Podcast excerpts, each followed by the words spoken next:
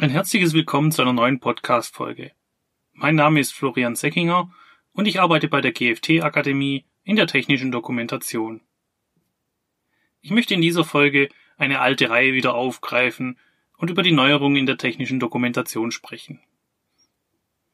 Anlass hierfür ist, dass in der letzten Woche die Jahrestagung der TECOM stattgefunden hat. Die TECOM ist, wie viele von Ihnen sicher wissen, der Deutsche Fachverband zur technischen Kommunikation. Der Fachverband behandelt alle Themen rund um die Definition, Erstellung und Bereitstellung von Informationsprodukten. Die technische Dokumentation und Anleitungen aller Art sind hierbei entsprechend wichtige Teile für den Fachverband. Es finden im Jahr immer zwei Tagungen statt, die Frühjahrstagung und die Herbsttagung. Die im Frühjahr stattfindende Tagung ist kleiner und wechselt ihren Standort. Die Herbsttagung, welche auch als Jahrestagung des Verbandes angesehen ist, hat ihren festen Platz auf dem Messegelände in Stuttgart. Eine Vielzahl von Ausstellern präsentiert auf dem Messegelände dem Fachpublikum ihre Produkte wie Redaktionssysteme und ihre Dienstleistungen. Zudem tragen viele Fachreferenten ihre Vorträge vor, um den Besuchern Wissen zu vermitteln und auf dem aktuellen Stand der Technik zu bringen. Einer dieser Fachreferenten ist Herr Jens Uwe Heuer James, ein Anwalt und Mitglied des Rechtsdienstes der TECOM. Er informiert in seinen Vorträgen die Zuhörer immer über die aktuellen rechtlichen Entwicklungen in der technischen Dokumentation. Dieser Vortrag ist fester Bestandteil jeder Jahrestagung und gehört auch zu den beliebtesten Vorträgen der TECOM. Der Vortrag von Herrn Jens Uwe Heuer James gibt dabei einen Ausblick über die weitere Entwicklung der Normen, Richtlinien und Gesetze in der technischen Dokumentation da sich das europäische Recht ständig weiterentwickelt und somit auch das deutsche Recht, ist es nicht verwunderlich, dass sein Vortrag immer sehr gut besucht ist. Auch ich habe mir seinen Vortrag angehört und möchte Ihnen nun die wichtigsten Punkte daraus wiedergeben. Nach einem lockeren Einstieg kamen zuerst die Antreiber für aktuelle Rechtsentwicklungen in der technischen Dokumentation zu sprechen. Das sind sowohl die gesetzlichen Entwicklungen durch neue Richtlinien und Gesetze, sowie die Überwachung der Produkte am Markt, und auch die aktuellen Fälle der Rechtsprechung. Der bekannteste Fall derzeit ist natürlich der der Boeing 737. Etwas, was sich in dem Vortrag hervorgetan hat, ist, dass sich seit dem letzten Jahr die Zahl der Verstöße gegen die Produktüberwachung durch Anzeigen von Mitbewerbern gestiegen sind. Waren früher Produkthaftungsfälle ein häufiger Grund für Gerichtsprozesse, sind es aktuell eher Fälle von Verletzungen der Instruktionspflicht. Beispielsweise, dass eine fehlerhafte technische Dokumentation mit dem Produkt herausgegeben wurde. Oder wie im Falle von Boeing, die Kunden nicht ausreichend informiert wurden und mit falschen Tatsachen geworben wurde. Rufen wir uns den Fall Boeing nochmal ins Gedächtnis. Im Oktober 2018 und März 2019 stürzten jeweils baugleiche 737er MAX-Flugzeuge von Boeing ab und hunderte Menschen kamen dabei ums Leben. Bis dorthin war dieses Modell der Verkaufsschlager bei Boeing. Aufgrund von Zeit und Kostendruck bei der Entwicklung wurde bei der Konstruktion und der Software Fehler gemacht. Die verbesserte Version der 737 hat größere Triebwerke verbaut als ihr Vorgänger. Eine neu verbaute Software sollte verhindern, dass bei einem überzogenen Steigflug es zu einem gefährlichen Strömungsabriss kommen kann. Diese Software spielte bei beiden Abstürzen eine entscheidende Rolle. Auch Piloten kritisieren, dass sie über die Eingriffe in die Steuerung durch die Software nicht ausreichend informiert wurden. Die deutlich veränderten Flugeigenschaften hätte Boeing seinen Kunden eigentlich mitteilen müssen, damit diese ihre Piloten entsprechend schulen können. Jedoch hat Boeing damit geworben, dass es im Cockpit der 737 MAX keine wesentliche Veränderungen zum Vorgänger gibt, um die Verkaufszahlen nicht zu schmälern. Die Summe, die Boeing für die Vernachlässigung ihrer Instruktionspflicht und den unlauteren Wettbewerb hierfür zahlen muss, geht in die Milliardenhöhe. Die vermehrte Anzahl solcher Fälle von unlauterem Wettbewerb ruft natürlich eine verstärkte Präsenz der Marktüberwachung hervor. Auch die Gerichte schauen sich deswegen vermehrt die Anleitungen der Hersteller an. Die den Gericht vorliegenden Anleitungen entsprechen sehr häufig nicht dem Ist-Zustand des Produktes. So sind Abbildungen des Produktes in der Anleitung hinterlegt, die einen frühen Entwicklungsstand von vor mehreren Jahren aufweisen. Das Produkt hat sich seit dieser Aufnahme aber stark verändert und die Abbildungen sind nicht mehr aktuell zum eigentlichen Sollzustand. Passend zu den Entwicklungen der Rechtslandschaft sind im Vortrag auch einige Beispiele von Gerichtsurteilen in Produkthaftungsfällen vorgetragen worden. Ich gehe kurz auf drei dieser Beispiele ein und erläutere diese näher. In einem ersten Beispiel ging es um ein Beatmungsgerät, welches ein Kunde für seine Frau aus einem Fachgeschäft gekauft hat. Das verkaufte Gerät war in diesem Fall nicht für die Frau des Käufers geeignet, weswegen es nach Verwendung zu Komplikationen kam und eine Notfall-OP an der Frau durchgeführt werden musste. Der Käufer verklagte das Geschäft daraufhin, dass diese ihn nicht ausreichend über das Produkt informiert habe. Das Gericht sah die Klage als gerechtfertigt an, da ein Fachgeschäft über genügend fachliches Wissen verfügen muss, um einen potenziellen Käufer über die Produkte und den Anwendungsbereich umfassend und sicher zu beraten. Hier lag eine, also eine Verletzung der Instruktionspflicht des Verkäufers vor. Das zweite Beispiel handelt sich um den Erwerb eines Fahrzeuges, welches ein Notrufsystem enthält.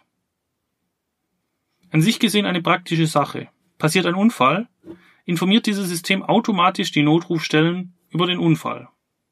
Nun kommt das Kuriose.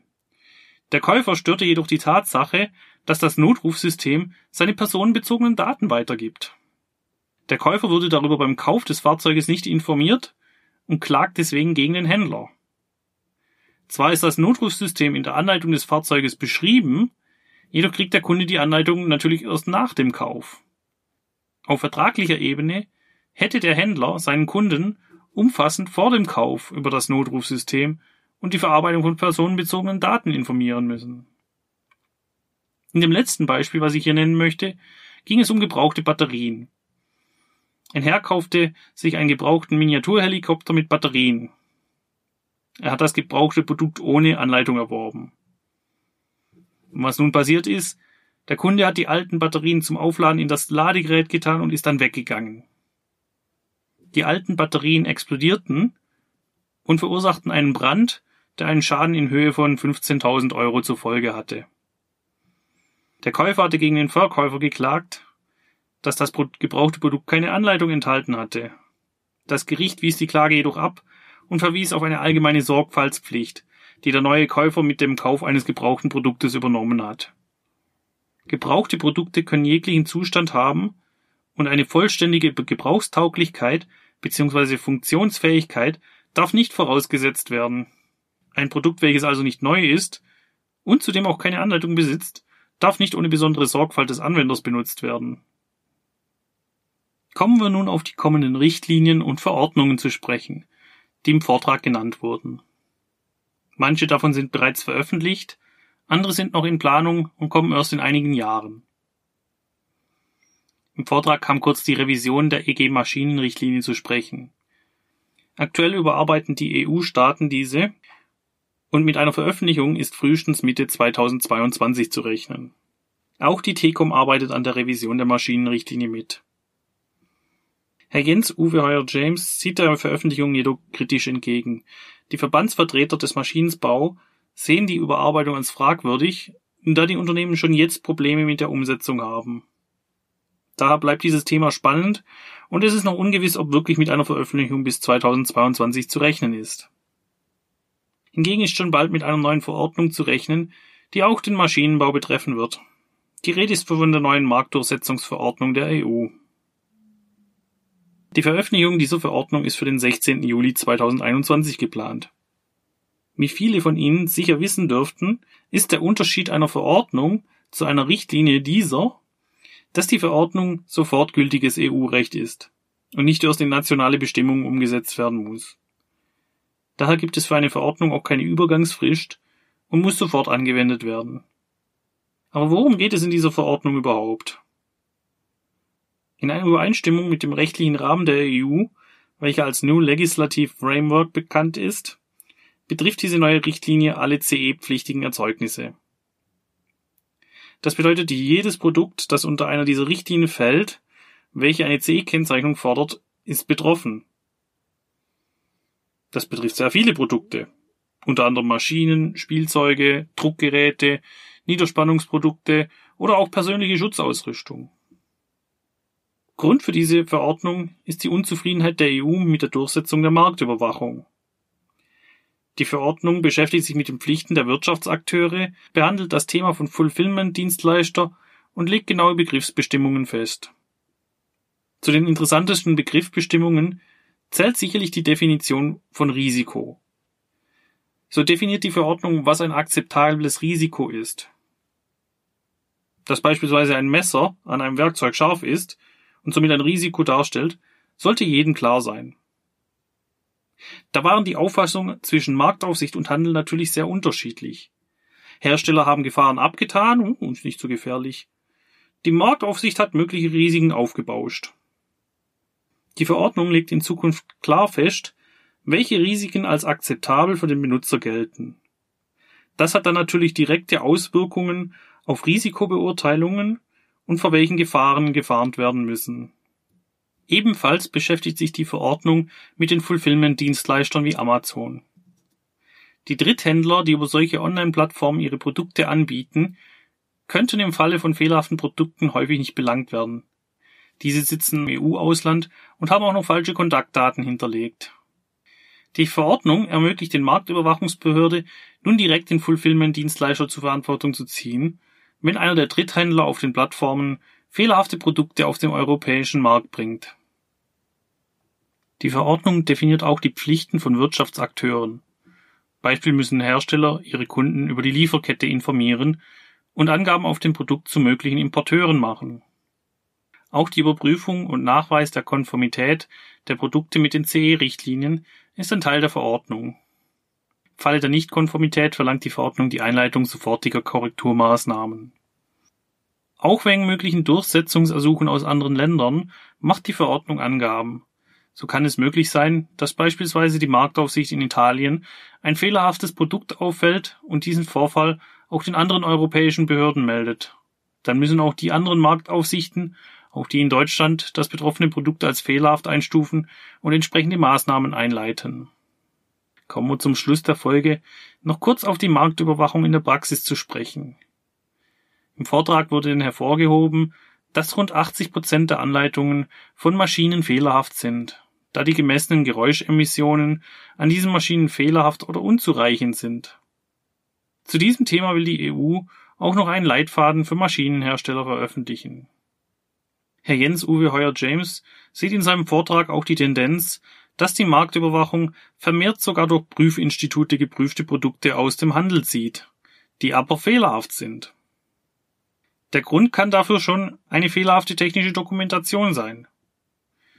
Die Marktüberwachung fordert dann ein Nachbessern der Anleitung und zieht eventuell sogar das Produkt bis zur Nachbesserung aus dem Handel. Zudem scheut sich die Marktüberwachung auch nicht davor, alte Produkte auf den Prüfstand zu stellen und zu kontrollieren. Der Vortrag war in der Hinsicht auf die Rechtsentwicklungen auf jeden Fall interessant. Wir sind nun wieder am Ende dieser Podcast-Folge angekommen. Ich hoffe, Ihnen hat diese Episode gefallen. Für weitere Informationen rund um die technische Dokumentation empfehle ich ihm zum Schluss dieser Folge noch einen Besuch auf unserer Webseite www.gft-akademie.de. Ich bedanke mich bei Ihnen für das Zuhören und wünsche Ihnen bis zum nächsten Mal alles Gute. Ich freue mich, wenn Sie dann auch wieder einschalten. Auf ein baldiges Wiederhören.